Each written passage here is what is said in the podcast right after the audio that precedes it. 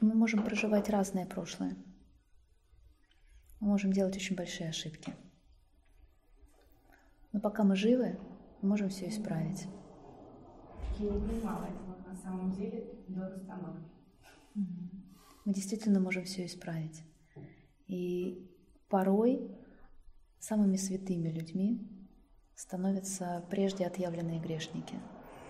Потому что только те, кто упал очень низко и разбил себе все, что можно было разбить, постигают и понимают истинную дорогу к Богу. А у тех, кто, у, у тех, у кого все хорошо, им требуются годы для того, чтобы найти эту дорогу. Потому что отчаяние, боль, страдания, они открывают этот поиск.